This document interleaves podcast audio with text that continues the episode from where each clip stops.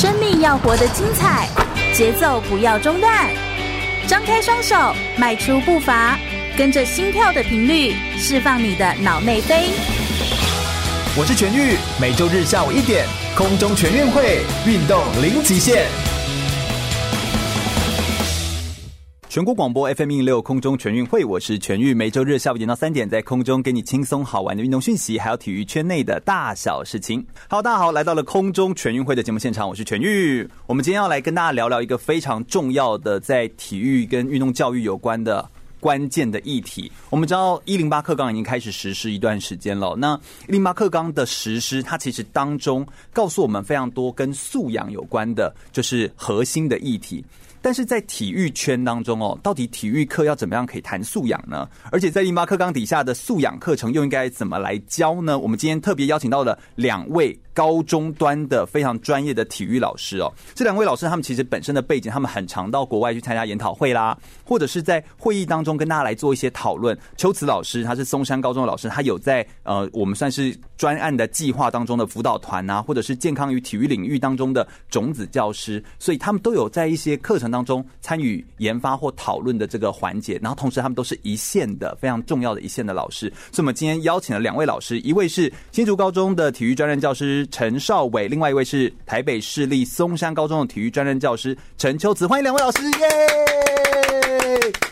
帮我们自我介绍，打声招呼吧。好，呃，各位 FM 一零六全国广播的听众，大家好，我是国立新竹高中的体育老师邵维。邵维很好，哎，邵维你的专长是什么？啊、呃，我本身是篮球专长。哦，而且你好像也还会一些什么扯铃啊？没错，是不是不是你们是五花五就是什么五花八门，就是十八般武艺全部都要会啊？啊、呃，对，因为其实我之前在大学段的时候是属于小学教学的教育的部分。对，对那在硕士班开始进修。中学的部分，那在小学的部分是全部都要教，那在高中的时候是只有体育的部分。哦，好强哦！我觉得这真的很厉害，就是什么都会啊。我有时候很敬佩老师，就是像我们在大学教，我们就是我什么都不会啊，我们就只会某一个专项，其他都不会。但是我觉得国高中端，甚至国教国小，没错，什么都要会，然后对，仿佛是个特技演员，然后要什么就哎马上来，嘿，然后就变出东西。常常我们会需要有一些即兴的部分，那自己对于说，应该说在高中的部分，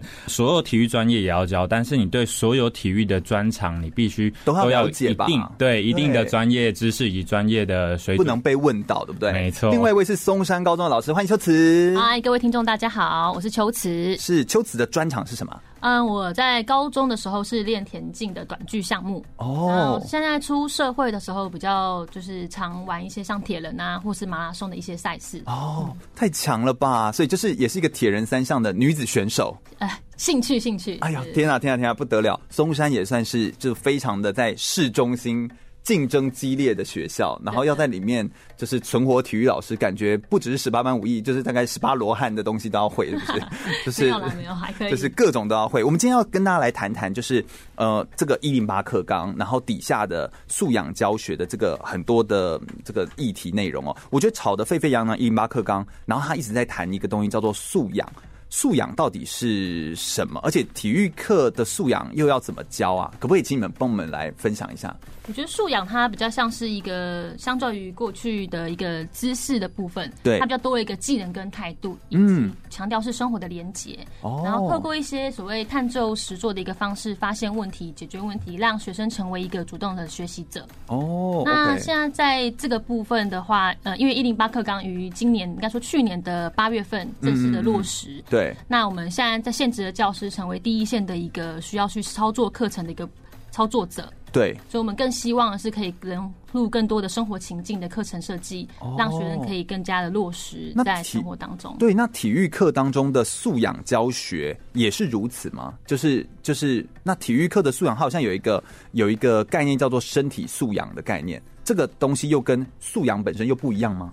应该是说，在课纲上面，嗯，国内走的是一个所谓核心素养。哦、oh，OK。那身体素养，它是一个在目前国际上的一个体育目前往会朝向的一个方式。那这两个有什么不一样？核心素养跟身体素养？如果在以课纲来讲的话，核心素养比较像是三面九项。哦、所以他希望让学生培养一些嗯自主行动啊。沟通互动啊，跟社会参与。嗯、那如果是身体素养的话，就是和嗯扣紧在整个四大支柱：有动机、信心、身体能力以及知识理解。哦，两者之间其实都是强调一个情境跟脉络化的一个课程设计。哦，那主要是国内比较朝向核心素养的一个概念去发展。哦，OK，所以其实都是情境跟脉络化的设计会是关键，因为对于你们一线的老师来说，你们关键是要操作嘛，然后让学生可以理解嘛，可以懂嘛。至于后面的这些说法或这些名词，它其实就是，哎，我们如果有这样的情境跟脉络化的内容来操作的话，就能够让他们感受到什么是素养，或者是可以让他们感受到所谓的动机、信心、知识、能力，类似这样子，或者是可以让他们可以面对未来的挑战，拥有能力、态度，就是它是可以结合在一起的。那可不可以帮我们举一些例子？因为我觉得你知道很多名词定义，就是我觉得这些东西念完了一轮，就是其实哇嘛。我也会觉得很难。我相信听众们是什么 啊？今天这一趴是今天这一趴是在那个念教科书吗？你们都怎么操作？或者是你们哎、欸，当你们一接收到说伊林马克刚推动了身体素养或者是核心素养在推动了，你们就直接上线嘞、欸？秋子，你会有任何紧张吗？或者就是来都来，我平常上课就这样上啊，这样。当然一开始会觉得有点抓不太到重点，但是透过进修或参加一些研习活动的话，其实慢慢可以聚焦到底素养到底什么样的概念。嗯那我这边举一个比较生活上的例子好了，好，像我们过去可能在上一些体育教学时，我们是用所谓的技能叠加式的一个课程。那是什么？那是什么？假如说像是我们要教的是篮球的带球上篮，对，那我们可能会先哦，带球上篮整个动作会有一个是运球，对，传球，然后再加上手部的一个挑篮动作。嗯，那我们在课程设计的时候，可能就会依照课程的方式去做一个技能的堆叠。好，你先学完了运球，哦、然后呢，接下来学完了。呃，传球之后再上篮，也就是说，技能堆叠意思就是说，假设今天这个运动需要几个动作步骤，我就把这些动作步骤重复、反复，然后堆叠在当中，让你学会。是，但这样也没有错啊。对，这样也没有错。但是呢，如果我们要把它再把课程的一个层次拉高一点，其实你要完成这个动作，最主要目的是要完成一场篮球比赛。哦，但我们现在过去在过去的一个体育教学的情况下，你会发现学生都学完那些技能，可是他们在比赛当中却无法用得上。嗯，有吗？但是我一定要参加篮球比赛的话，我一定要会。打篮就是一定要会这些啊！是我如果不会这些，我也没办法去嘛，对不对？嗯，那你指的说没办法用得上是指什么意思？只是像，只是指的是说，在篮球比赛当中，很多的不确定因素，像他有一些是攻守快攻的战术，哦，或是很多不确定的一个情境化的，他就没办法没办法再应用这些东西了。没错。哎，对，因为他没有没有学过这个情境啊。嗯，哎，但问题来了，我有问题，老师，请说。对，哎，你看我还有举手哈，就是呃，就是他不可能学会所有的情境。没错，对吧？因为运动场上是一个瞬息万变的一个，那怎么办？所以你现在教他的这个方式，像素养或谈核心素养，真的就能够帮助他吗？我们这边目前是朝向。呃，有机会可以帮助学生更快融入到整个战术比赛当中，就是可以适应新的情境，新的情境。所以我们在课程设计时，其实素养就比较偏向的是，呃，所谓以情境脉络的一个课程设计去做调整。举个例子来讲，像我们可能刚刚是讲堆叠式的技能，但我们现在可能会在整个嗯课程设计当中，就先让学生打一场比赛。让他先了解，先都不说，都先对，都先不说。然后呢，让他们去从中发现问题，解决问题。那最理想的情况就是学生发现说：“哦，为什么这个动作我不会？”他再进而去练习这个动作。哦，他意识到说他不会，他进而去学习，就达到主动学习。没错，没错。哦，好巧妙哦！我觉得这件事情好巧妙哦，就是听起来好像没有什么不一样，但其实大不同。对，没错，就是就是对体育老师来说，你自己觉得你这样看到学生的回馈，你觉得有有很大的差别吗？就是学生在学这件事情上，或者是你的整个教室课堂的感受有有不一样吗？我觉得整个比较不会这么乏味。而且是活整个课堂的气氛。乏味之后，老师教到也觉得乏味。我到底要示范几次这个技能你才学会啊？单一练习其实蛮乏味，其实因为它就是训练，嗯，就像军事在做训练，像训练。但其实，在体育课当中，主要是让学生喜欢体育课，去从事运动相关的活动嘛。嗯，那老师的一个定位跟角色就非常重要。哦，原来是这样子。哎、那邵伟有没有一些自己个人的这个经历？也就是说，你自己在教学上面有没有什么样的方法，就是举一些例子，让我们就你觉得这个融入素养类的学习之后有有真的有所不同的？呃，好，那其实因为我之前在大学端的时候也常应应该说，我比较贴切的是在小学端的时候的教学。对，那其实小学的部分你会很清楚，因为小学生他们比较能够单纯的表现出自己所看到还要感受到的一些部分。嗯，那我自己先举例来讲，小学生很直白，没错，他们也很单纯。那同样的，你在他身上所得到的回馈也是会最直接的，最直接。对，那呃，举自己的例子来讲的话，我曾经。不管说我自己从以前，或者说呃自己在教学的经验上，嗯，可能因为传统可能真的就像刚前面呃秋池老师所提到的，对，呃技能导向的教学，老师都主动的给予，那学生只能被动的吸收。哦，对，那学生就在这老师最主动，没错，学生就变被动，没错。那我们就会变老师要变被动，呃没有，老师跟学生之间呢要取得一个平衡。你有发现我在挖坑给他？可是我们就是要就那个呃学生的状况，我们要。适时的在课堂中去做调整。那我自己的例子就是说，呃，像小学段的话比较多，一开始就要用游戏去启发他们的动机以及兴趣。对对对对对。对，但是这个游戏的背后其实它是有一个呃学习目标，但是这学习目标可能会跟我接下来要上的主要内容扣紧。那让学生在前面游戏有了动机，然后呢，渐渐的，他们例如说，我举例来讲好了，我可能会让他们想要这这堂课学到是闪躲的这个呃基本动作技巧。对，那后面、嗯、没错，那后面的部分呢，就带入运球的，例如说，呃，我们会例如说我们会放一个目标物，或是放个目标物，那或在这之中呢，你可能要让另一个人去抓。去抓他的目标。Oh. 那在这过程中，运球的人就要去做闪躲。可是前面的闪躲可能是不带球，那后面是带球。那在这之中呢，我们还要再加入一些问题，让学生可以去思考。没错，那这个差别就在于说，呃，我觉得整段听起来老师城府很深。呃，没有没有，老师要算说好，我现在这样子，那学生可能就会遇到什么问题。那我就在这个时候，我再加一个新的问题给他。没错，就是就是要一直在那边想。对，但你因为你要帮他一直等于说是打鹰架，让他慢慢的。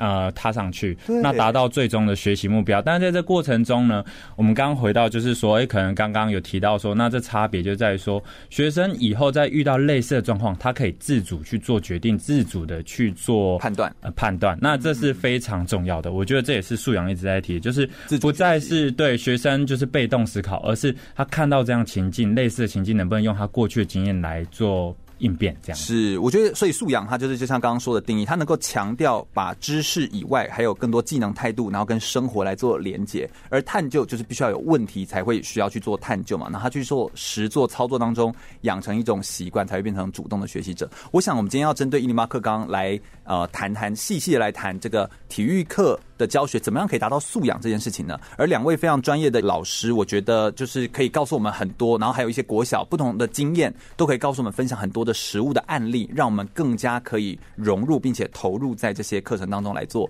学习哦。这样子，那我们不要走开，马上再回来听首歌曲，稍微休息一下哦。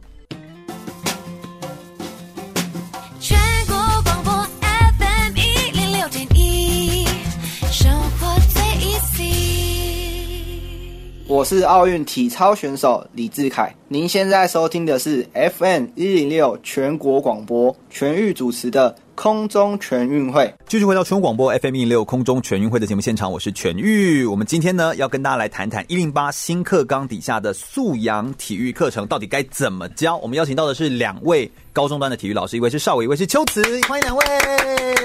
呃，各位全国广播的听众朋友，大家好，我是国立新竹高中的体育老师陈邵伟。嗯。我是松山高中的体育老师陈秋慈。是的，我为什么请到这两位呢？因为两位就是我的好朋友啦，认识很久了，然后都是呃我们在奥林匹克研讨会认识，然后从事非常多的体育教育的工作。秋慈还甚至还有帮忙编转一些教科书啦，或者是一些参与这个核心小组或者是辅导团，好帮忙来做这些体育课程的教学上面的辅导。我相信你们已经遇到很多的。就是大家会有一些不一样的声音，我们就想要听听一线的老师们的声音。这件事情才是它深深的影响到我们所有的学生，不管是不是体育的学生，就是一般生，我们全部都会受到影响。那在零八课纲底下哦，体育老师面临到的，我很想问，就是他们最大的挑战是什么？到底是课程设计的能力，是老师的教学口语表达，或者是老师魅力，还是是学生适应的问题？就是。就是他们遇到最大的挑战是什么？可不可以跟我们分享一下？目前在推动了半年多以来，最大的挑战还是在于老师对于课程设计以及对于课纲的诠释会有所不太一致。哦，对，哦，那不一致，但是课纲。嗯课纲定出来啊，还是说课纲其实本身也就没那么具体，因为它是个纲要而已，它也还不是个法，也还不是个规定。嗯，也可以这么说，但主要是因为课纲都是文字叙述比较多，所以对我自己在念的时候，我想说素养导向是知识结合了技能跟态度，我想这三个词其实全部转在一起，我还是不知道它是什么啊，对不对？就是对啊，它比较抽象，比较抽象一点，然后并且它对于每个人在过去你可能学习体育课的经验，以及你在修习师培课程的经验。对于那些过去师培课程又没有素养的这个这个课程的修习的内容，所以我们都会靠一些像进修啊，或是参加外面的研讨会去做一些真人的一个研习的共备。嗯，我可以理解，我可以理解，但是那就变成一个课纲各自表态。那就那这样子，其实就会你知道，就会让大家其实操作起来真的是很有挑战呢。对，那你们你自己也在辅导团，你觉得你通常是遇到这个状况，你要怎么样跟呃老师们沟通？因为我们听众可能也有很多是老师、体育专业，或者是他们未来要当老师的人，你觉得怎么跟他沟通这件事情？其实政府在这部分其实做了很多的一个推动，例如像我们会办研习之外，我们会有一些模组的课程，模组课程，也就是说像是我们已经写好的、已经写好的课教案，然后先你就可以拿去用示例或是一个。嗯，教案的一个编写或是教学这样，嗯，然后老师可以透过自己的本身经验、自己的专长去转化以及诠释这些所谓素养导向的一些课程。其实你真的有教案的话，我觉得就比较具体，没错。哦，我觉得这点倒是倒是真的很重要。但是呃，如果说今天只是需要，譬如说呃有读了一个教案，我就可以来操作的话，那其实应该应该也就不会那么难啊。只要我们把教案全部都写出来了，是是不是问题也可以解决了？我觉得也不太一定哎、欸。为什么？为什么？因为就像今年的课纲当中，很大的改变是在于整个学习的内容有很大的调整。嗯、我举个例子来讲，像我们过去可能在课表上面都会看到是篮排、与桌网、田径等等一些相关性的课程，嗯、就是篮球、排球、羽球，就是大球、小球，然后什么的，然后焦点嘛。嗯。但是现在的课纲是希望透过以学习范畴的部分，我举个例子，像他把田径跟游泳被归类在于挑战类型的运动。挑战，嗯，那那羽球也有挑战啊。哦，那羽球它是所谓的隔网类型运动，它是放在竞争类型的，哦、所以在于老师面临很大的挑战，在于是你必须要去抓好每一个类型的运动的一个核心概念。例如像挑战类型的概念，就是希望勇于让学生可以勇于去冒险，嗯，去自己的反省、自己挑战。那如果是隔网类型的话，就是可能会有一些攻守啊，或者是网强的一个核心概念。哦、所以老师。他必须去理解每一个教材的一个最核心的问题，有点像我们在说的跨领域教材设计当中大概念，没错，就是你要有一个很清晰的一个概念，那个蓝图是在你的所有的概念之上的，没错。然后你因为你有大概念才能够跨科嘛，对不对？是。你有没有觉得我们沟通起来很很快？觉得非常的和谐。就是，但是是因为我们都在做教材，都在做教学，嗯、但是我觉得这个概念就不太容易让人家理解，是不是？他们会觉得说没有啊，隔网型运动有攻守，但它也有。就是也有也有挑战的东西，但不过它最关键的核心概念其实是攻守，类似这样。所以就是你要抓住它的那个大核心，才能够迁移这些所有的学习，没错。然后你去把它做延伸跟应用。那只要把这个，那如果这样说起来的话，只要把这个大概念全部都列出来，是不是也可以解决这个问题了？也不一定。为什么又没办法解决呢？是一个非常动态而且不同的一个形态，你必须去适应每个学生的环境。去改变课程，而且学校不是一个单一群体，它是一个全部的人一起共同营造出来的课程环境，所以就你一个人其实是没有办法去改变太多的事实，你必须要一起动起来。那等于说，创造的这个体育课的课堂，其实是一个师生共创的课堂。没错，你有可能在这个当中发现，这个班级可能现在需要的不是练攻防或练攻守，这个时候你的羽球课程其实还要再调整一下它的。操作的模式跟步骤，那等于老师要很灵活哎、欸，老师根本就是一个教案产生机，就要能够一直写教案，会是这样的感觉吗？邵伟，你自己在一线教学，你会有这种感觉吗？呃，我觉得。可能其实应该说，应该说我们其实过去来就是跟学生是互为主体嘛。对。那其实呃，在学校里面来讲，我们常常会有领域时间或者共备的部分。那最大的挑战，除了刚刚讲到的对于身体素养部分大家的认知以及诠释的不同，再来就是可能例如说我们在操作呃课程的部分的话，身体素养或者说核心素养，它可能需要是一个比较长时间的实施。但是在现在一线的部分，可能能很多的项目单元在学校里面编排，可能只只能编排两周，就要换一个项目或单元，所以这是永远的问题。没错，所以光这个在这个部分，可能老师要先去做调整的话，就要在事前真的花非常多时间去构想。那再来就是说，呃，刚刚全宇有提到说，那是不是把这些呃教案事例都推出来就可以解决问题？其实这另一部分还有提到，就是每个老师他对于课程的转化能力其实也不一样。哦，对，所以同一份教案，不同的人来教或者来诠释，其实上出来的呃这个成效也绝对是不同的。嗯，那我觉得我这样换一下好了，因为我觉得我这个问法好像我们就发现一堆问题。比如说，我说呃，体育老师面对最大的挑战是什么？课程转化能力啊，时间不够啊，没有那个大概念，然后对于对于内容的诠释，就是一个课纲，但是有多种的诠释的这个方式，以至于很难有共识。那我换一个问法，如果我换过来问说，呃，所谓好的老师，或者是能够把这个课程教的好的老师，是怎么样的老师？他能够把这个东西教的好？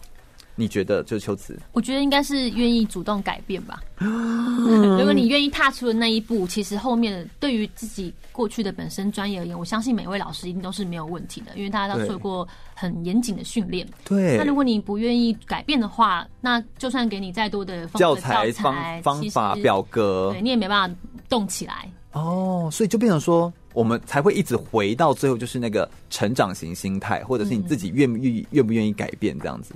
天哪，我觉得这真的是不容易耶。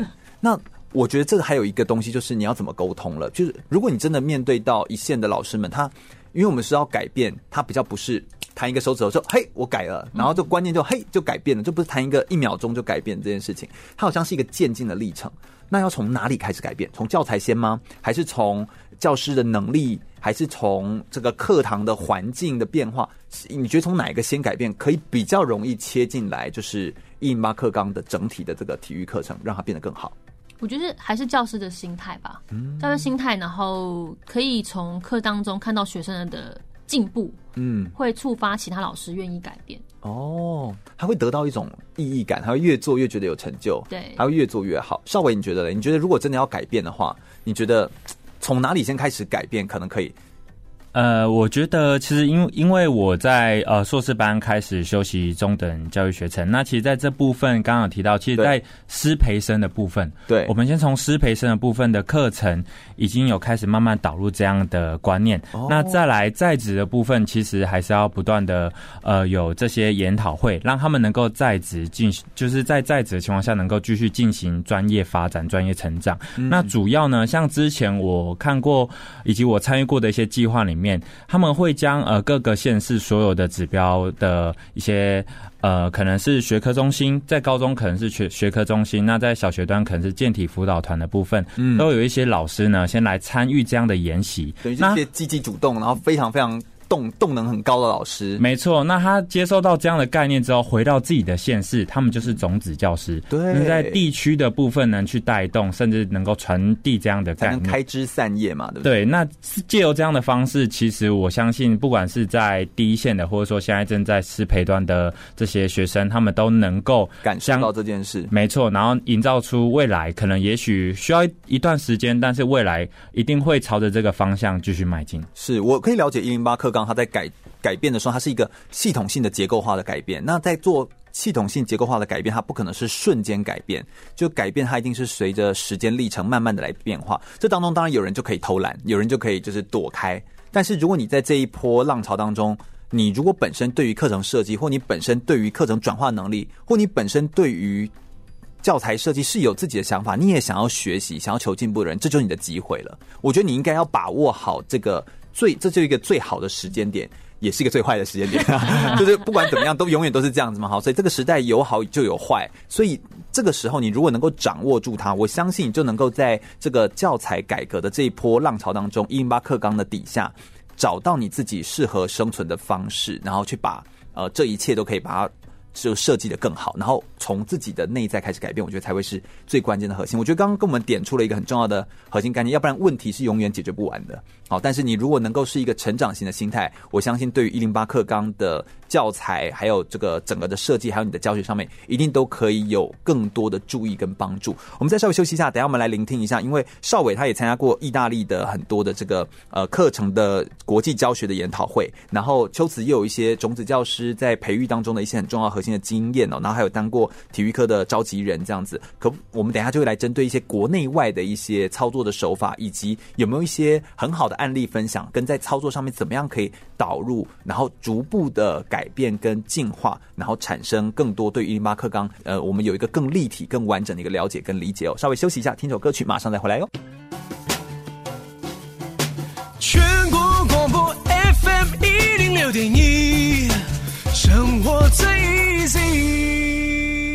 我是举重世界金牌郭信淳，您现在收听的是 FM 一零六全国广播全域主持的空中全运会。继续回到全国广播 FM 一零六空中全运会的节目现场，我是全域。我们今天邀请到的是两位高中端的体育教师来跟我们分享一零八课纲底下的素养体育课程到底该怎么教。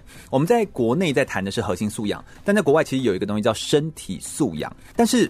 这两者到底有什么不同？以及说，在教体育课程这件事情，或许我们也可以跟国外有一些取经，然后学习一些不同的经验。那刚好邵伟跟秋慈，你们都有去过意大利的国际教学研讨会，然后并且呃，秋慈也有在体育的学科中心担任种子教师，担任过体育课的召集人、教材研发辅导团。所以以你们的经验，可不可以来分享一下国内跟国外的经验跟方向？是不是一致，或有没有一些我们可以取经跟学习的地方呢？是不是请邵伟跟我们分享一下？其实我们，因为我们之前在二零一七年的时候，有先到意大利那边去参加这样的国际体育教学研讨会。嗯，那它是每年定期举办的吗？呃，它是每每两年定期举办。哦。那其实我们国内的部分也有配合这研讨会，哦，也一样是两年举办一次。那它是穿插的。例如来讲，我们在一七年到意大利去参加研讨会，那一八年我们国内就会办一个。国内的体育教学研讨会，那他也会呃邀请国际的讲师，以及我们之前可能去过这研讨会的台湾讲师，那回来了之后有领公费回来之后，要负责去分享你所看到、你所学到的教材内容。是，那这个研讨会在谈论什么？主要呢，因为我们那种研讨会是来自世界各国的体育老师，体育老师，OK，对。那其实，在高中端到小学端都有。那你会发现，其实每一个国家他们自己上体育课的情形，在那样的研讨会就能够去学到。那以及说，有些国家它可能有一些不同的文化，或它的上课方式非常特别，那你就可以去思考，这样的课程在国内是否可以去做推动。哦，那如果说你能够。呃，在那样的研讨会去学到呃一些不同的想法的话，那在对于你回来在实际教学以及说在课程分享的部分，会是很大帮助。那举例我自己本身对在那个研讨会所得到一些启发。好，其实因为我们国内常常，其实你本身就是一个教学很厉害的老师啦。哎，不敢不敢不敢，可以得到一些启发，那代表那一定是非常的厉害。哎，不敢，因为只是说我很我很会去在自己的教学中去想一下说，说去融入一些。有趣的元素，没错，我也希望说能够做一些突破。那其实我自己来讲，因为我其实本身的兴趣，最近的近几年的兴趣就是滑雪。滑雪，滑雪，对。那你想，在国内，呃，台湾其实是一个没有广泛的，不得不说，就是不停的尝试嘛，不断的尝试，不断的挑战。那因为其实在国内没有这样子的场地，合欢山而已。没错。那其实我们没办法去去做这样的运动。可是，在那一次意大利体育教学研讨会的时候，我就看到了，其实有其他国家的。这个体育老师，他让我看到他在课程里面打破这样的场地限制，一样可以教教授这样的学运动经验给学生。那。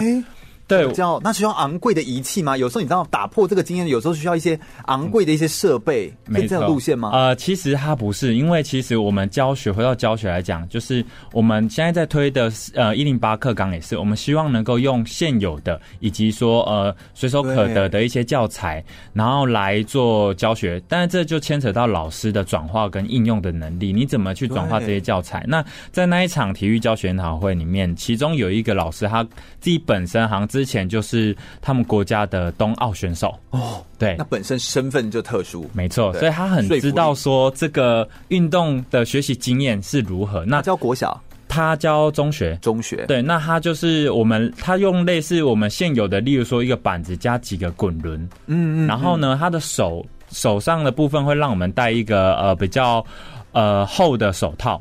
那在一个斜坡的部分，就可以去营造出冬奥的有一个叫做滑，也也是类似就是 Eddie Eagle 在做的事情。对对对对对，哎，对对对对，那就是他就是用这样的斜坡，然后呢，让学生能够在这斜坡去体会到，借由滚的方式体会到跟滑雪一样的速度感，你从中可以去控制方向跟刹车。其实这让我想到说，其实有时候我们在推动教材跟课程的时候。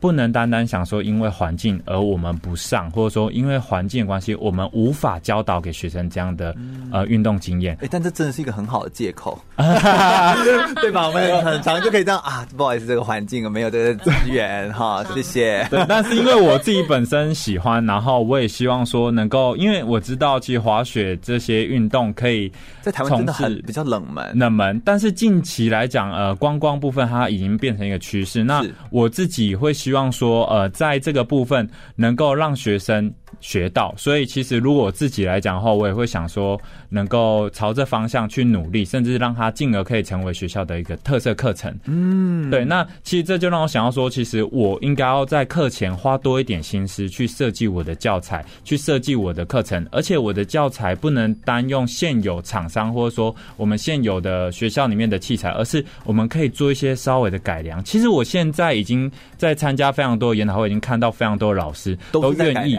没错，他都愿意，而且他也很积极的在做教材改良，进而能够达到另一层次的呃课程内容。我觉得这是我自己会持续为什么会觉得说教教学不会让我呃疲倦的地方，因为我们要不断的去挑战跟进步，跟做创意的变化。嗯、对，这样才能够做到这件事情，他就真的需要有一群人吧？就是你需要可能不是只有你一个人，你应该就是你也希望你自己的想法能够被看到，然后也希望有别的老师看到你的想法之后会惊呼哇哦，然后你就会更有动力。对，然后你也希望可以学一下别人的，对，对吧？你所以。需要一个社群呢、啊，没错，需要一个社群，就是专业学习的社群。是是是。那对于国内跟国外目前的接轨是否一致？邱子可以跟我们说一下，目前身体素养的呃课程转化成的这个模式，体育课程的模式，是不是有分几种不同的种类的类型？那同时，国内跟国外目前这个接轨起来，你觉得是很一致的吗？嗯嗯，在国内的部分的话，其实我们目前都比较在做的是以模式本位的课程嗯转化，嗯、去促进身体素养的一个发展。对，例如像我可以举几个例子跟大家分享一下。第一个叫做理解式球类教学法。它的叫做，它英文是 TGFU，所以如果你有在从事教学份工作的话，其实你会蛮清楚这个模式。它主要是以一个战术概念的应用，让学生可以去体验整个整个运动场上的一个问题解决的能力，以及让学生去思考、主动去学习，而且增进整个对于这个比赛当中的一个兴趣。嗯，那第二个叫做运动教育模式，它是一个比较长时间的课程规划，它大概要六到八周的一个课程。那主要是让学生可以拥有一个可以把角色扮演。对，例如像是他在篮球战术当中，他可以扮演裁判呐、啊，哦、他可以扮演教练呐、啊，他可以扮演一些像是球员呐、啊、等等等，然后还有不同角色去理解这个运动。没错没错。哦、那最后一个是个人与社会责任模式，它主要是探讨是一个品德教育的部分，它透过一些意识的谈话、小组以及自省的方式呢，关怀同学以及让同学们培养一个整个。所谓运动精神的一个概念，嗯，所以他们就有一些合作关怀，互相帮助对方这样子，然后让运动表现可以体现在生活行为当中。那这三种的方法都是可以转化成身体素养的概念来实施身体素养的教学的好的方法就对了。那在国内是三种方法都做吗？应该说，老师们他们可以透过自己选择，自己选择。哦，所以你选择你要什么？像对你而言，你觉得你自己个人最常用或最擅长或最喜欢用哪一个方法？其实我最喜欢用理解式去上球类的。哦，OK，因为你比较活用一点，而且可以用战术概念去引导学生有一个比赛技的概念。嗯，就像你说的，你就会先丢给他说：“来，你们先来玩。”嗯，假设我今天要玩一个运动叫合球，他们都没听过，你说那我们先玩。对，先玩。啊，你现在看到这个球，嗯，看到你要不要先玩玩看？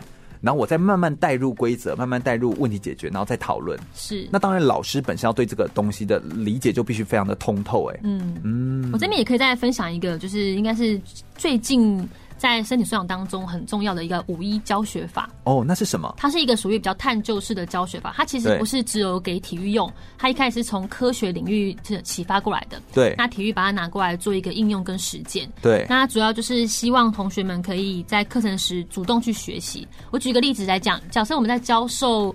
呃，栏架项目的好了，嗯，那我们可能过去是用呃，就是在栏架当中，你可能要跨三步啊，跨五步过这个栏。那、嗯、如果是用探究式五一教学法的话，它就是比较像是让学生去主动尝试说，我要在什么时候起跨这个栏，才不会跌倒，或是才能更加流畅。嗯，它是一个循环模式图，嗯，所以这部分为什么叫五一哈？这其实就蛮蛮特别的。不过它是探究式的意思，就是说让学生自己发现问题，自己去解决问题。对，哦，尝试主动去尝试，是让他主动去尝试，就是探究实作的一个非常非常具体的概念。难怪是用在科学，嗯，就是它有点像实验的感觉的那个做法。那你自己这样对照国内跟国外的的这个课程哦，当然我们都说感觉起来好像是。蛮一致的，国外经验等于说听起来，我们台湾应该也算是有很好的课程经验可以跟国际分享吧？是不是这样子？嗯、你们当时去是不是也有做一些分享，还是怎么样？其实我觉得台湾一直都走在体育教学的很前端的一个部分，哦、在国际上其实是我们不会输落后的，反而有时候我们会走在很前端。嗯，所以这部分除了从国外取经回来之外，我们其实台湾有很多本土的一些概念可以去分享给国外。对，那我们有一些学者老师，他们其实也很常在国际的一些体育教学。很非常的出色，嗯，有没有觉得有哪些特色可以帮我们举一些例子啊？就是譬如说特别的出众的呃内容，或者是有没有就是在你们在研讨会上面的时候。由台湾的学者去发表的一些内容，有没有一些特别的棒的例子？绍伟，呃，在像我们一七年或者一九年，我们去意大利体育教学研讨会的时候，其实我们在那研讨会，我们其实有每年都去的台湾老师，就是在新竹实验高级中学的呃蔡蔡明宪明宪老师，那他其实。本身他从前面第一届自己是学员，对，一直到后面他知道说，呃，再去参加这样的研讨会，其实自己当讲师也可以有一些相对的，例如说可以免报名费，嗯啊，或者说免住宿费的部分。嗯，那他在我们上次去的时候，他就带带了我们台湾的。本土运动就是木球，嗯，那木球其实这部分在国际上比较少见。对，那其实这部分他也用全英文授课的方式，在那场在呃体育体育教学研讨会里面，跟所有的呃其他国家的老师分享。那在教学上面其实也非常的有趣。然后我们自己本土，我们也都觉得上他的课感觉到那种幸福感。所以其实我觉得看到自己自己的人站在台上，对不对？对，与有荣焉，那就是一种认同。对，那就是一种认同。然后而且我们在那样的场合下，以及说到后面我们台湾办的时候，这些外国老师回到台，我来到我们台湾之后，参加这样的体育教学研讨会，一样一样，明线老师还是会分享不同的这个体育教学或者内容，而且都是之前所没有尝试过。例如他曾经还有走神。走神的这个教学，对对，但是这让我觉得说，哦，非常的惊艳的。对，那也让我感觉到说，其实真的，一当一个老师或者我们台湾的老师要做的时候，其实不是做不到，是我们有没有愿意去做改变跟接受这件事情。嗯，对，是明宪哥，就是也都是奥林匹克运动会 对，没错，是的好伙伴。我 有几次也邀请他来台体大帮我们分享走神运动，他在讲的时候，我就觉得，哎，真的是很好玩这样子。不过，我想要问最后一个问题啊，就是会不会有一些心理上的失落感？我指的是说，当你花尽心思准备了一堂课程之后，然后学生不买单，因为你知道你们每一堂课都是创新的啊，都是你你想，但是因为你知道我们总是可能会有落差，譬如说我们自己认为这样子，那如果学生不买单的时候，你要怎么 自我调节啊？对不对？每一堂课都像是自己生出来的孩子，哎，对啊，所以有有时候会觉得。很用心在规划课程，但是我们就是必须要去改变跟修正嘛。嗯，如果是这堂课学生不买单，不代表下一堂课学生就不买单。对对，所以我觉得学校其实是训练老师一个非常棒的地方，也就是它可以让你循环式不断的针对同一门课，有可能十个班级可以来授课，你就在滚动式当中慢慢的调整微调，然后让你的课程会越来越好。嗯，而且你这一套东西也不是只有教一次嘛，就是。你可能明年还可以再教一次，当然你又可以再调整的更好。我觉得学校其实就对老师来说就是一个在这一点上面其实是一个非常好的地方，这样子就是让老师可以同步的进步。但关键当然就是你必须要有持续的成长型的心态。我们再稍微休息一下，我们等一下来聆听一下呃，到底素养课程设计当中的一个核心教学设计的概念，有没有一些呃老师在教学上面最容易犯的错误跟一些错误的示范的事例呢？我们等一下会一一来破解这些错误的动作或错误的教学事例哦。马上再回来。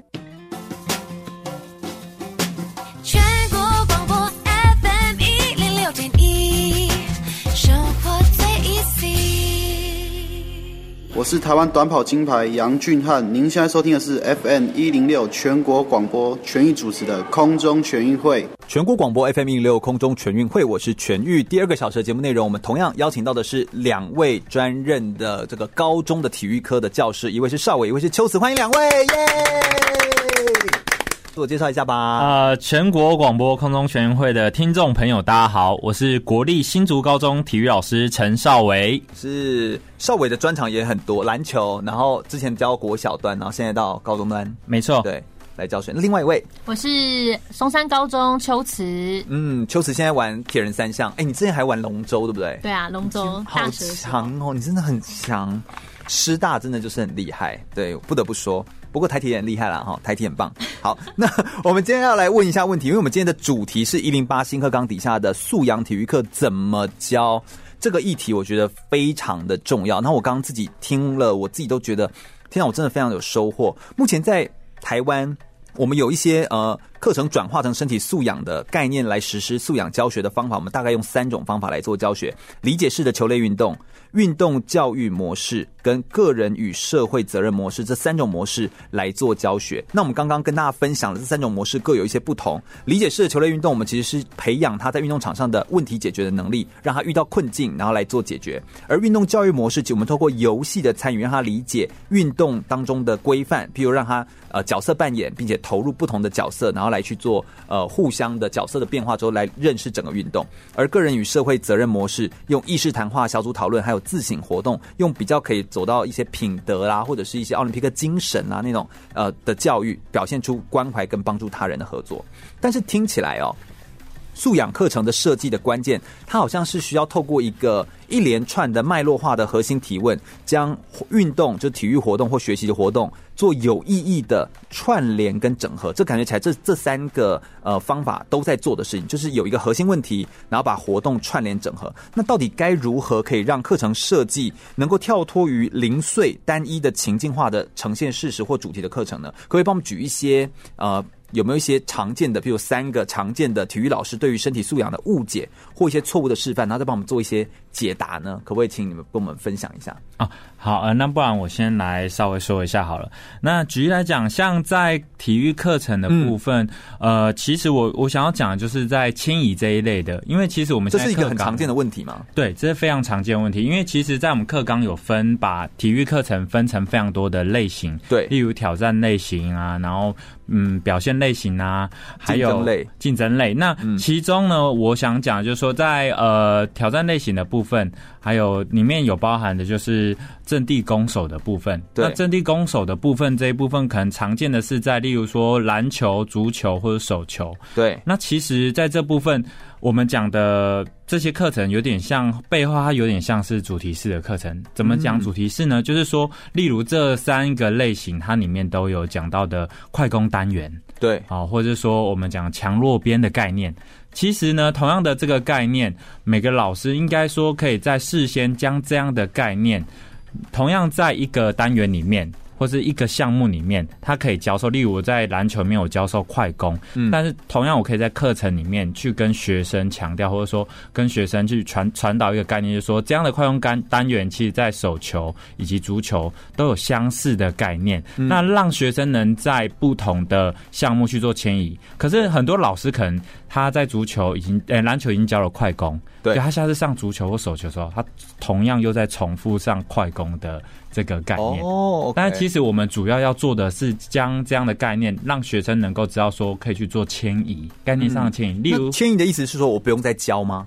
呃，其实应该说是在适机的呃四十的那个时机点，能够让学生知道说，这时候可以把这样概念迁移过来去做使用。但是这个部分就是说，老师你在教这个概念的时候，你应该要去传导跟强调这样的概念，而不是说今天学生他没有办法在不同类型去做这样概念迁移，那老师你就重复上这样的概念。我可以理解，我我的解读，就我刚刚听完之后，我的解读就是，如果今天。就像我们在学校上课，嗯，你如果在学校上课，然后你老师讲完一段话之后，学生举手说：“老师，不好意思，我听不懂。”然后老师就再把刚刚讲的那段话再讲一次。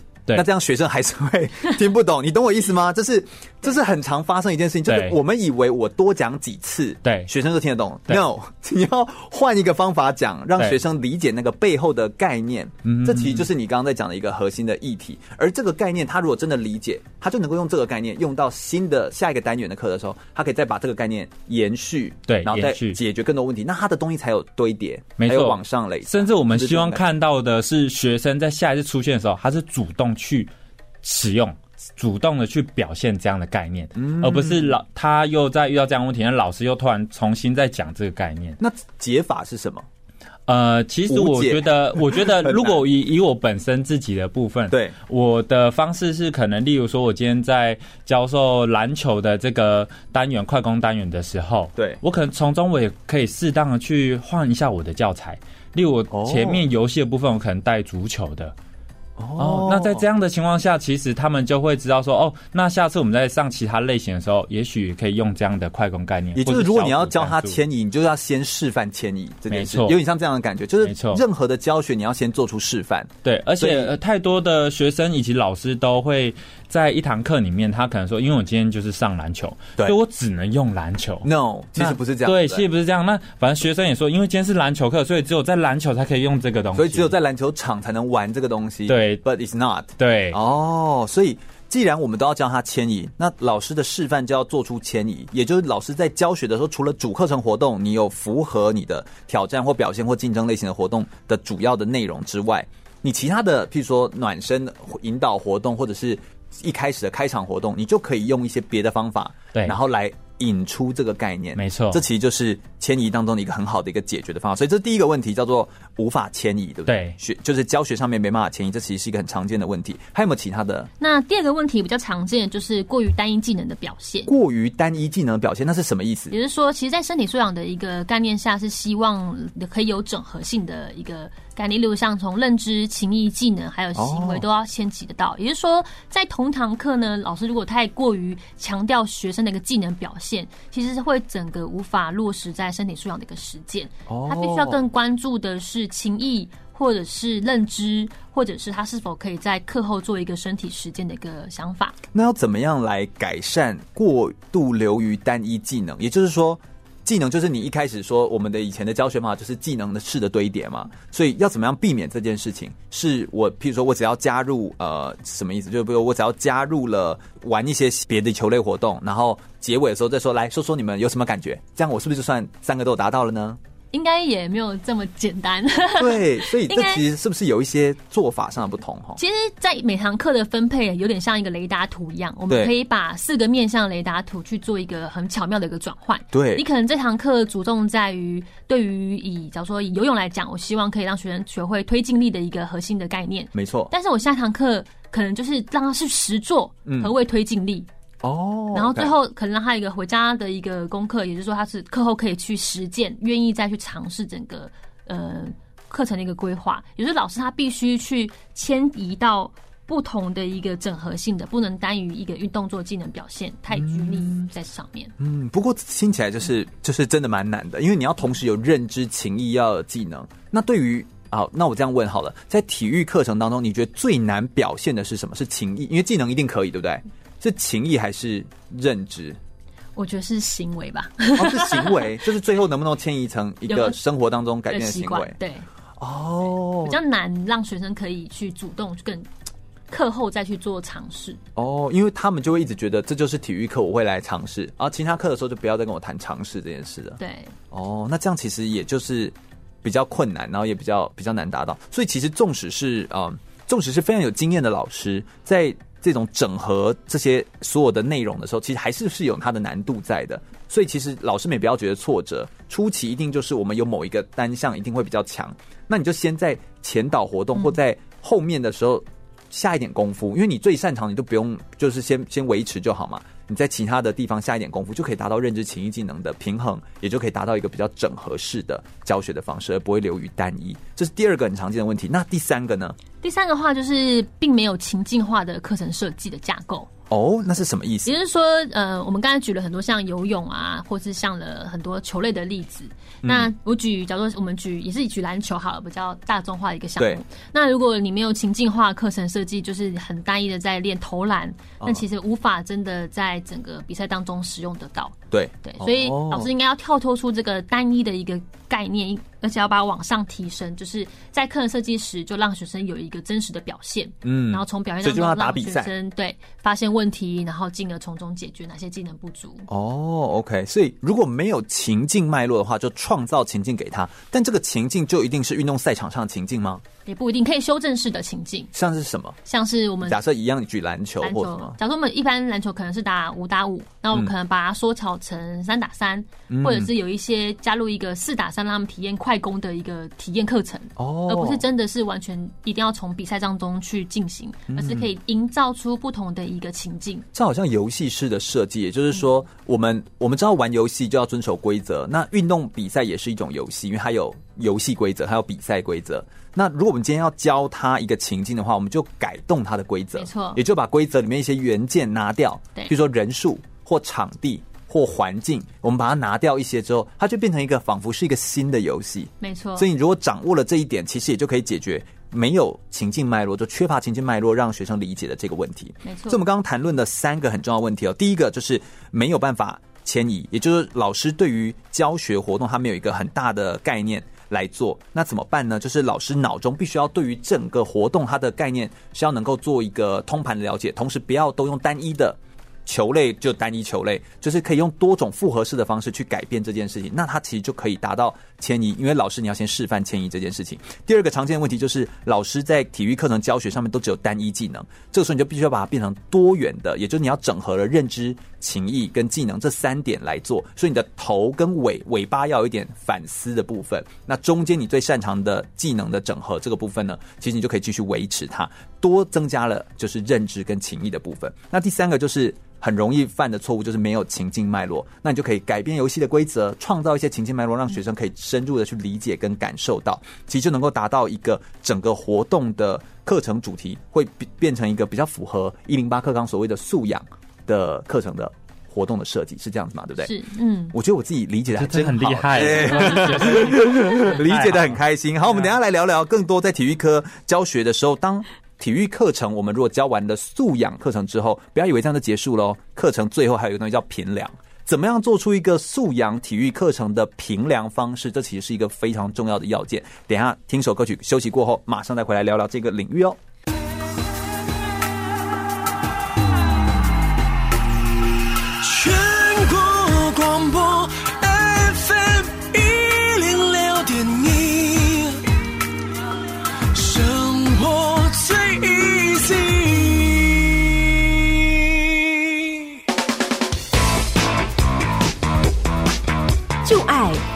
运动，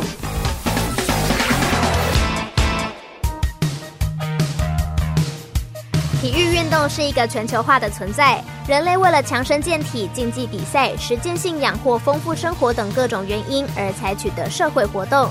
既然运动与国家社会有着密切的关系，自然国家跟国家不同的历史文化社会脉络，也对体育运动有着不一样的解读与定义。体育全球史就是全球体育的交往史。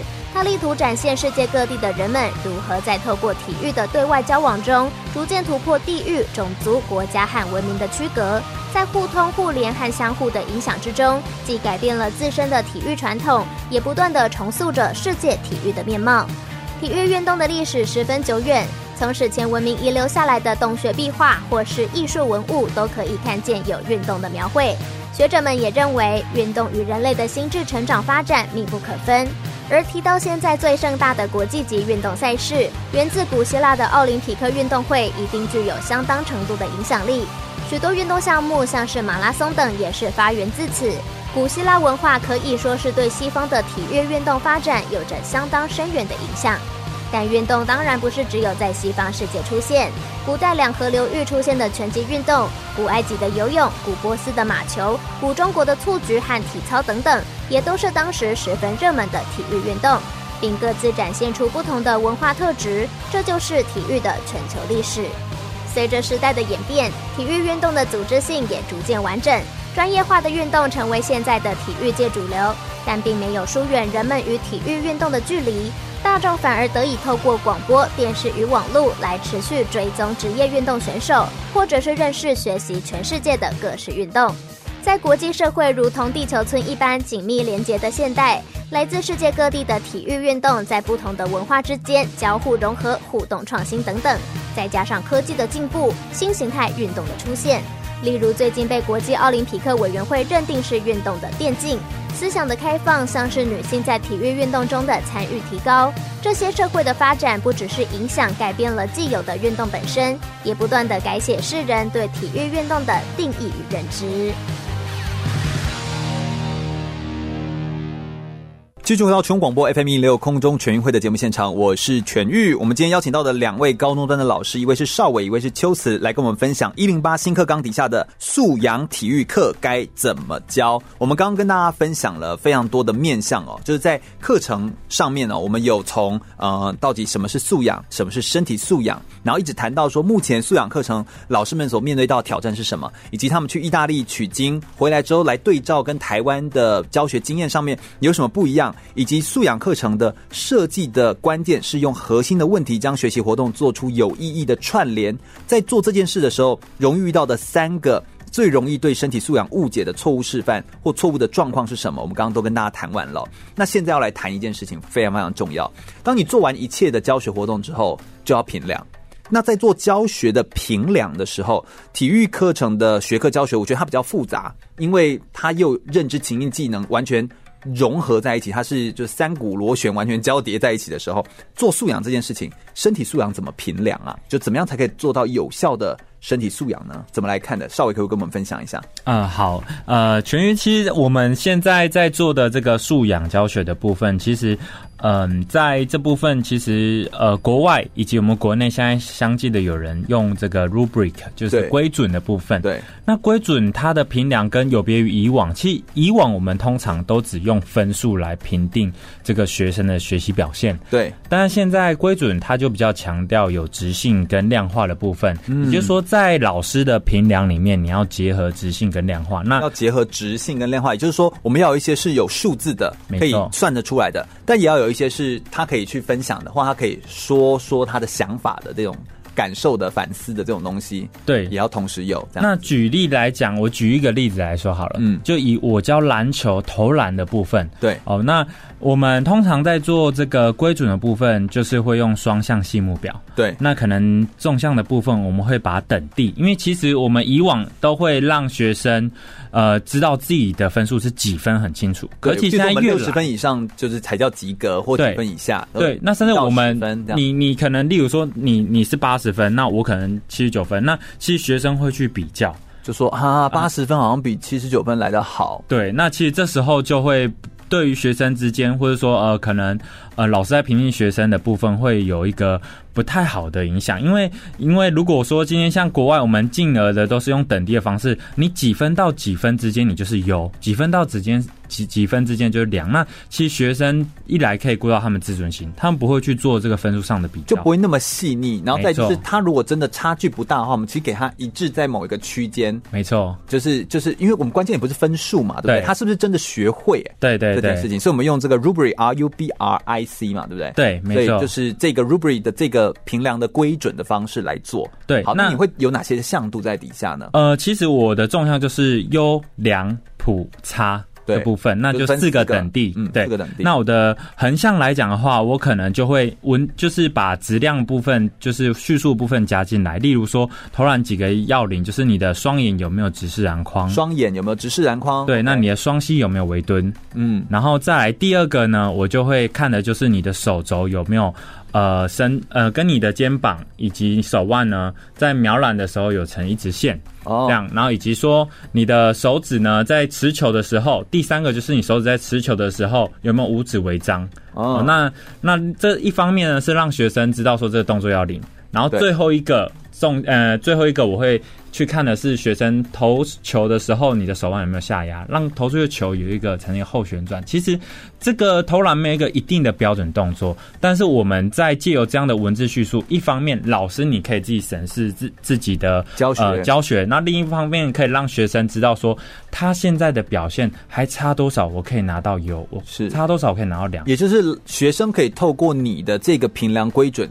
所测量出来的内容，去知道自己可以怎么样进步，或现在还落差在哪里，也就知道自己现在在哪里。对，哪里不足。其实我觉得评量另一个部分，就除了老师可以检视说学生到底有没有学会，再就是学生能够了解清楚，知道自己现在在哪里，对，以及怎么样才可以更好。嗯，对，对对，这其实是评量最重要的目标。不过老师，我有问题，刚刚听起来这个以篮球的投篮来说的话，还是都比较偏技能。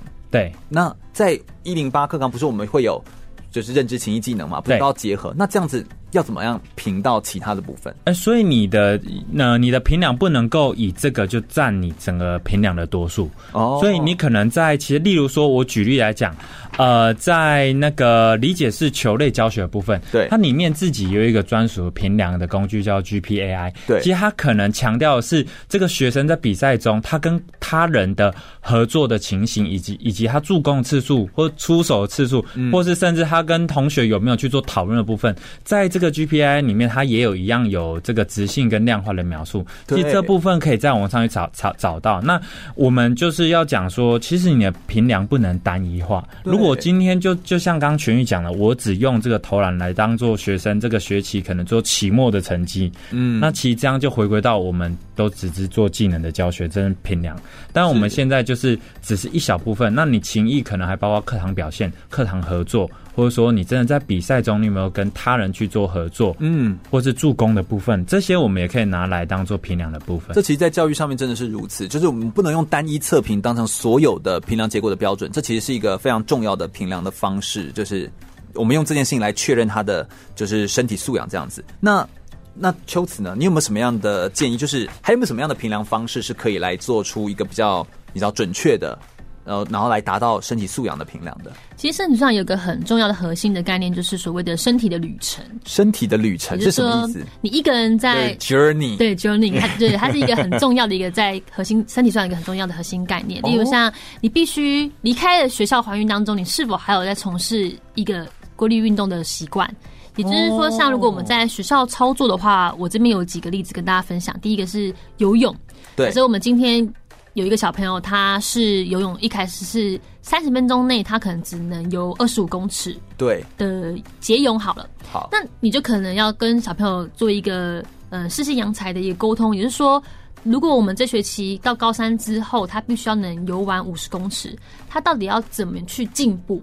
哦，他要怎么去进步，而不是离开我的课堂之后，他就再也不下水，对对不对？因为有些人就是说，反正我只想应付一下。嗯所以说，如果他在我们规划他可能在高三时，他必须在三十分钟内游完五百公尺好了。我们要让小朋友去检视说，从第一堂课可能到第十二堂课当中，他到底要怎么去进步？对啊，但这怎么这怎么衡量？而且你等于不是在衡量这一堂课，你是在衡量这个人呢？这个人的这件事情的习惯，对，一个历程。所以我们可以给他几种方式。第一个，我们可能教授技能，我们可能告诉他说，你在游泳当中有推进啊、平衡。第二个，我们可以提升他对于游泳的认知。嗯，第一个可能是他对于游泳规则的理解。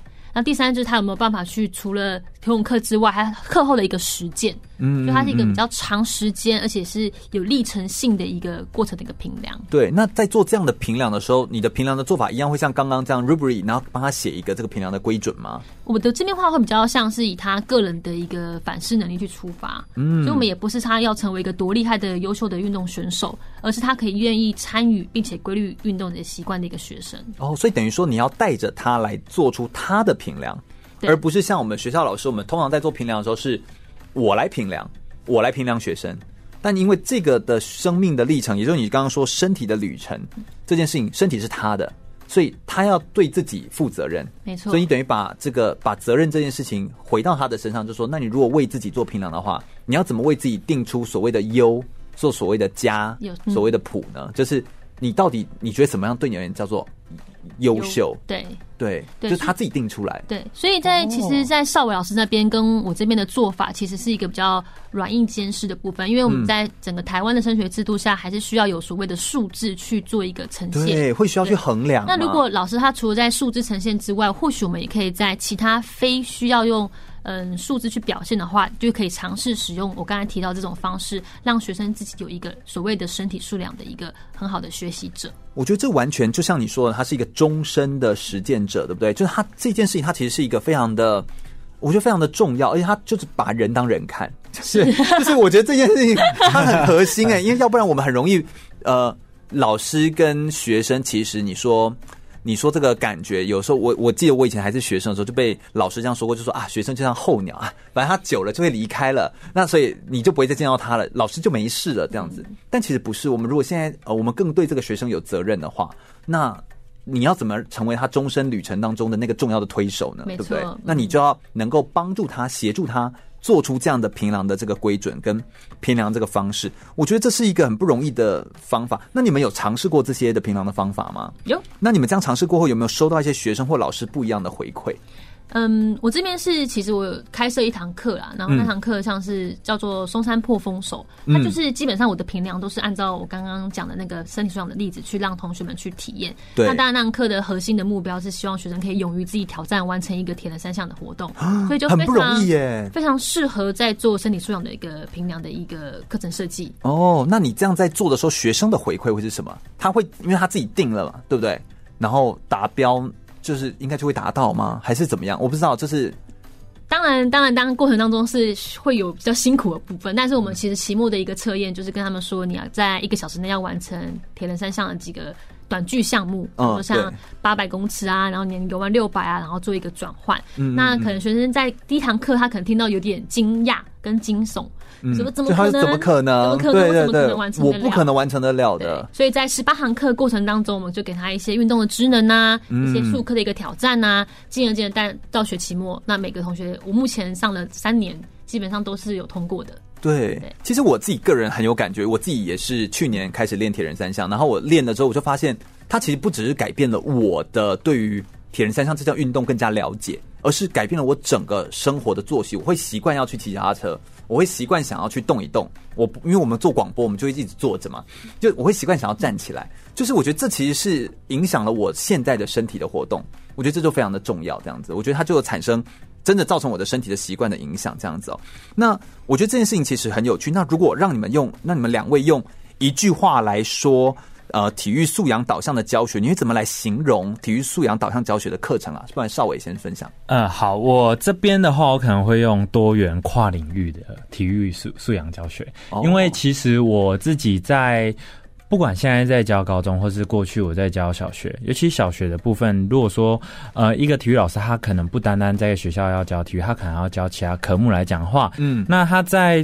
跨领域这部分很容易就去达到，例如说在体育课程，我们可能可以适度的去将一些器材或者说一些规则用英文的方式去教导。哦哦，那在这部分的话，或者说你在反应训练的时候，你可以加入数学，让数字加进来，让学生懂得去分辨，甚至学加减。嗯、其实这个就可以达到一个跨领域的部分。嗯，这在国小端非常容易融合，因为老师本身就各科都要会。没错，那其实，在高中端的时候，也可以慢慢的朝这部分来做呃整合。当然，当然你可能用的这个跨领域方式要更专业更深，是对，那就要看老师你的课前准备。那另一部分，我觉得多元的部分，其实多元来讲，除了学生他是他的状况以及整个教育环境是多元的，有可能也有一些特殊族群的学生啊，那或者说加上现在台湾的呃现在的人口成长，那多呃新住民的增加，其实我们很多的学生也来自其他的可能。自己爸妈妈、爸爸妈妈也有其他国家，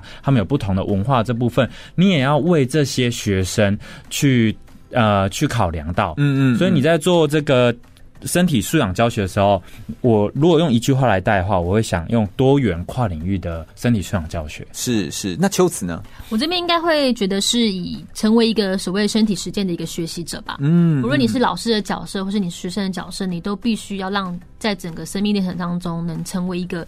可以主动去尝试运动，主动去学习运动，并且去落实整个生命的一个里程。嗯，哎、我觉得这两个都讲得非常的好，都非常的关键。我们非常感谢两位老师来跟我们分享这么多的内容哦。那我们等下最后一段的节目内容，我们来谈谈学习历程档案。到底一零八课纲底下的体育课程有办法结合学习历程档案，创造出属于学生的学习历程吗？马上再回来哟。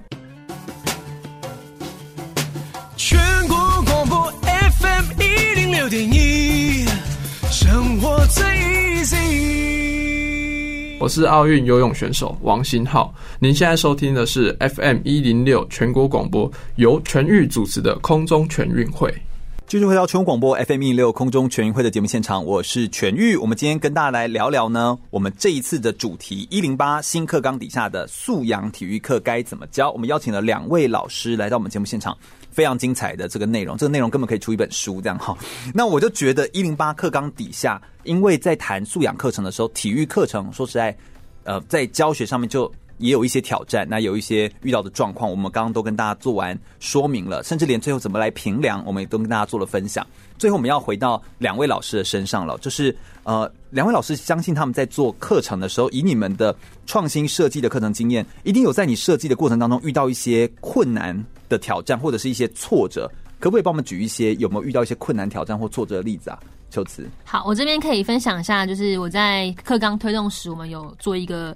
松山破风手的一个多元选修课程，对，那它是一个跳脱出非体育课的一个，可以让学生在同一时段选择自己有兴趣的课。嗯，那这个多元选修吗？算多元选修。嗯、那这堂课的小朋友的门数大概会落在二十到二十五之间。哦，那我大概今年已经走了第四年。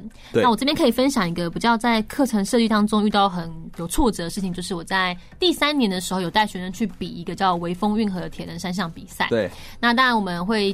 呃，事先的一些课程的训练啊、安排啊，都有让学生去做一些比较落实性的。会有这样的设计，本身就是希望他可以有一个情境进去，对不对？对对对。嗯，那最后用意是好的。对，最后希望他们可以去比一个小铁人的一个比赛。那当然，我们学生就有几个小学生报名了。对。那过程当中有发生一件很让我很失望以及挫折的事情，就是学生出了车祸啊。对，他就是、欸、这，这完全出乎意料的、啊。那个在赛道上，就有一台呃修理车停在那边，然后学生他要拿起，他要喝水，做喝水这个情境动作，但这个动作其实是我在课程设计当中并不知道学生不会的。哦，我懂你。所以就变成说，学生在发生意外时，因为刚好那天我也有去比，然后我刚好经过他，我觉得那个怎么这么像我的学生？我就回头看、哦、啊，糟糕，出了很严重的车祸，也就是说他在下巴缝了快将近十几针这样。啊，然后我后来就去反思说，我是不是过于之前的课程设计过于就是以我自己为出发点，并没有去真正去体验到学生。到底是需可能会感受到什么？他他需要喝水，他需要喝水，但我不知道他不会边骑脚踏车边喝水这件事情。哦，我懂你意思。哦，所以之后我在呃第二、第三年、第四年的课程修正，我就会发现，我就会一直询问学生说：“你们这个会吗？你们这个？”呃，是怎么样可以一只手在骑乘的时候，然后维持平衡？对对，因为对我而言，这是一个非常简单，就我们没有意识到，对，没有意识到。这其实就是我们在教学上面很容易发生的。老师对你，对我们来说，我们的所有的教学的这个脉络，我们都已经内建了，我们都已经设定好了，所以我们不会觉得这是个问题。嗯，但对于学生来说，他都是第一次的尝试，所以我们要。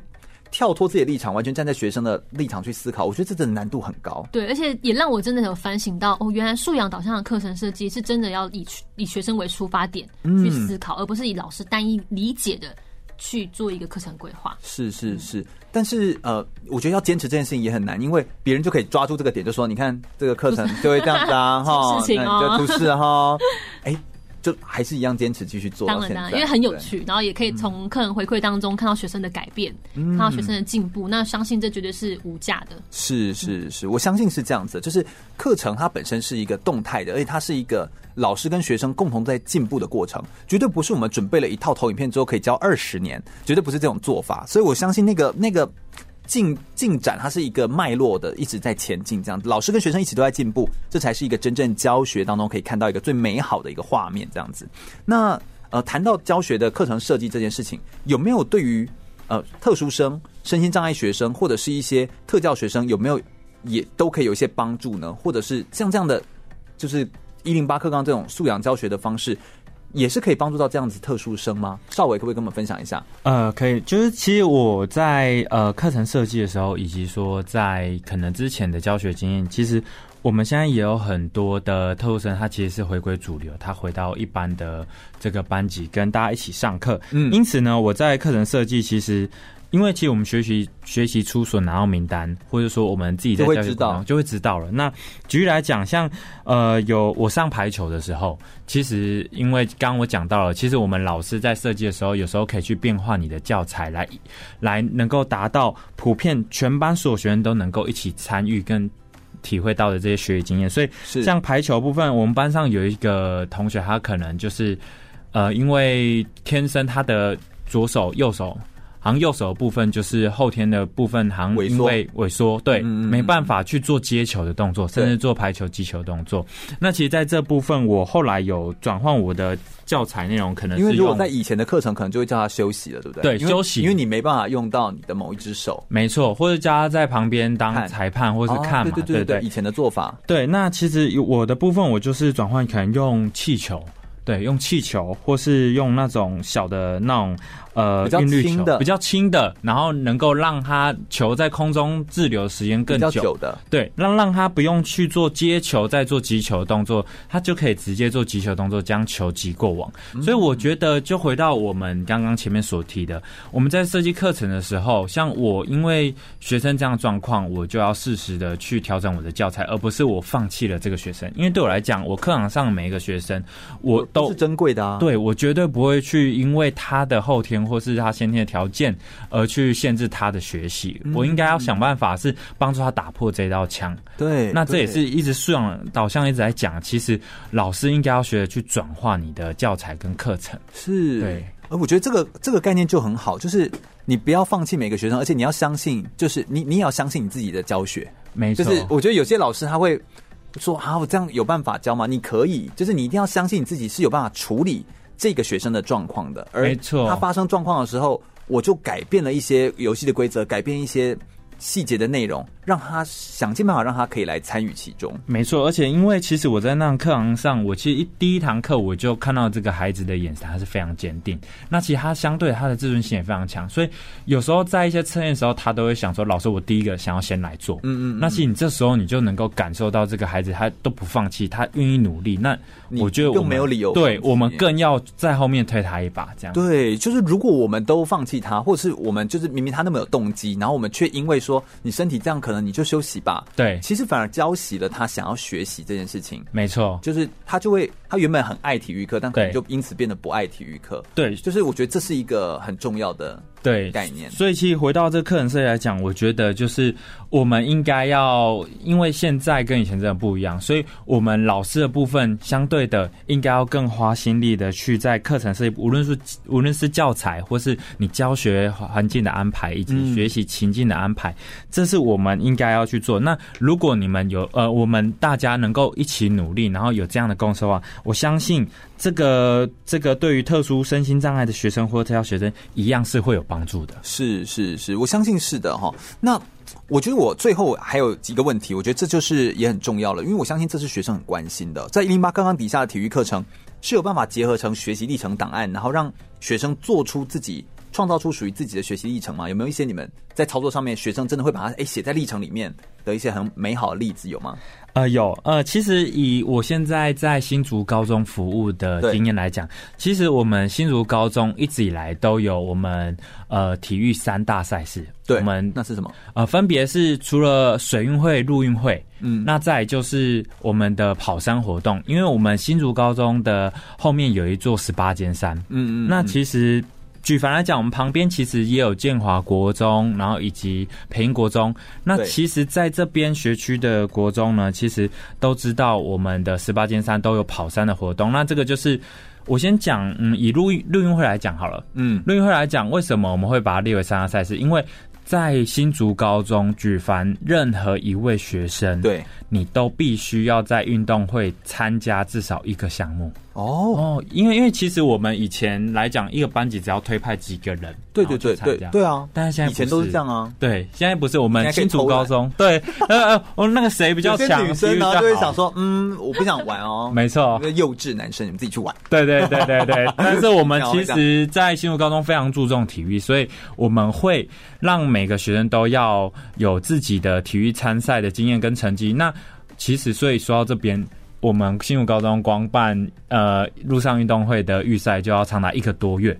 哦，对，一个多月都在举办这个预赛，那每一个学生都会，老师还不够忙，这样子 真的很，就是我们要要，就你们除了定期的课程之外，你对还要还安排这个赛事，然后中午当裁判，然后其实我们就是让每个学生都有自己的体育成绩，所以不管你今天的成绩如何，至少你愿意参加，然后你也都有参加。那其实他们在以这学期来讲，我自己在，因为我们学习历史档案，像这学期我们。是第一次这样子做，对对对。那其实，在这样的过程中，我就审核了非常多学生都有将这样的录音或成绩，他参加的经验在线上，没错，放进来。那在另一部分就是老师要给一个认证，甚至仔细描述的部分。那其实这对于以往来讲也是一个不一样的地方，因为学生可能你拿到奖状，这就是一个证明了。但是现在就是老师还那个描述是老师要给的，对，要给的。对，那你就线上帮他按认证通过之后，再就是给他一些呃可能直性的描述，给他一些比较具体的建议，这样子。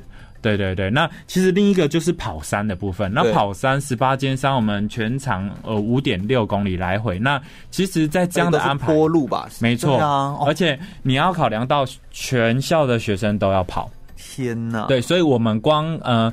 在这个安排这件事情，对，我们在前也是计划了一个多月，都在帮他们安排。呃，可能一开始从我们对。呃，四分之一层到二分之一层到四分之三层到全程，嗯，这是要渐进式的过程，也带他从中去学会怎么样去安排自己训练计划，是呃运动处方之类的。嗯，哦，那最后每一个人都会有自己的名次卡，那这个就是他们出去可以跟大家讲说，他们在真的有这个历程，真的有做出学习，真的有完成挑战。对，甚至有些同学在这个活动结束之后。他平常就会慢慢的有在日常当中规律运动啊，出去爬山的这些的行为。其实我在我们这这学期的学习历史档案都可以看到学生的学习历程，而且他们真的放假，真的有改变。没错，而且这个就是一个多元学习的部分。嗯，而且也是一种习惯的养成。没错，秋慈有吗？有一些例子吗？我觉得像这个学习历程档案比较像反走过必留下痕迹吧。对，就是你在。高中的三年当中，你必须要从修课当中从。不管上什么课当中去学习。那我这边的例子的话，大概是像我们刚才讲的冲山破风手，我们可能会有裁判的课程，可能会有 CPR 的课程，学生可以提供一些管道，让他们有机会去考裁判证。围绕在课程的周围的其他课程，没错没错。那他就可以抽完这堂课之后，他不但有这个修课的证明之外，他有可能他拥有了一些像 CPR 的一个执照啊，嗯，或者是他已经有完成了一个小铁的一个竞赛啊，都是很好对他与升大学或者是他未来的一个尝试规律运动。很重要的一个指标，对，或者是他可以修脚踏车啦，或者什么，就那些都是周围的。哎、嗯，我觉得这个做法其实很聪明，就是运动不是单只有体育活动，那围绕在运动周围的，不管是行销、美学，然后设计，然后呃这个医疗或者是照护，就是这些全部都是围绕在他周围，其实都算是一种学习的历程。没错，我觉得今天我们算是非常完整的谈完一零八新课纲底下的素养体育课要怎么来教。那我最后想要问两位老师哦，你们对于自己在体育课程教学的未来，有没有哪些具体的目标跟对未来？还有哪些就是心理的期待呢？有吗？呃，有。我其实自己本身的经验来讲，呃，举凡来讲，因为我我刚讲到，其实一开始前面我提到，就是我希望说，在自己课程，尤其是台湾这环境下，我能够去推广，就是例如说滑雪这部分。嗯，嗯嗯。那在这部分，我想要的就是说，虽然不容易，但是你很想试看。没错，那不单单滑雪，也许就是可能我希望说，除了我们这次体育，呃，学校内的体育课程，那在因为我们在学校体育内课程可以教他们这个滑雪相关技能啊，甚至在寒暑假有国际呃交换生的时候，或者我们国际旅游的时候，我们可以去跟其他的姐妹校，甚至日本、韩国有交流。那再来就是，我希望能够将毕业的校友有一个连接进来，意思就是说，例如每年的寒假，我们可以有一团，可能可以一起去。滑雪，那让校友对于呃现在在学的学生能够有一个连结，那再来就是他们对于母校有一个认同，那再来就是他们能够将滑雪成为他们在离开学校后是一个终身的活动，终身的运动习惯这样子。这真的是一个非常好的目标，但它完全也是呈现出一零八课纲的学习的精神啊，就把它完整来做呈现。秋慈嘞，我的话比较希望是在自己的教学。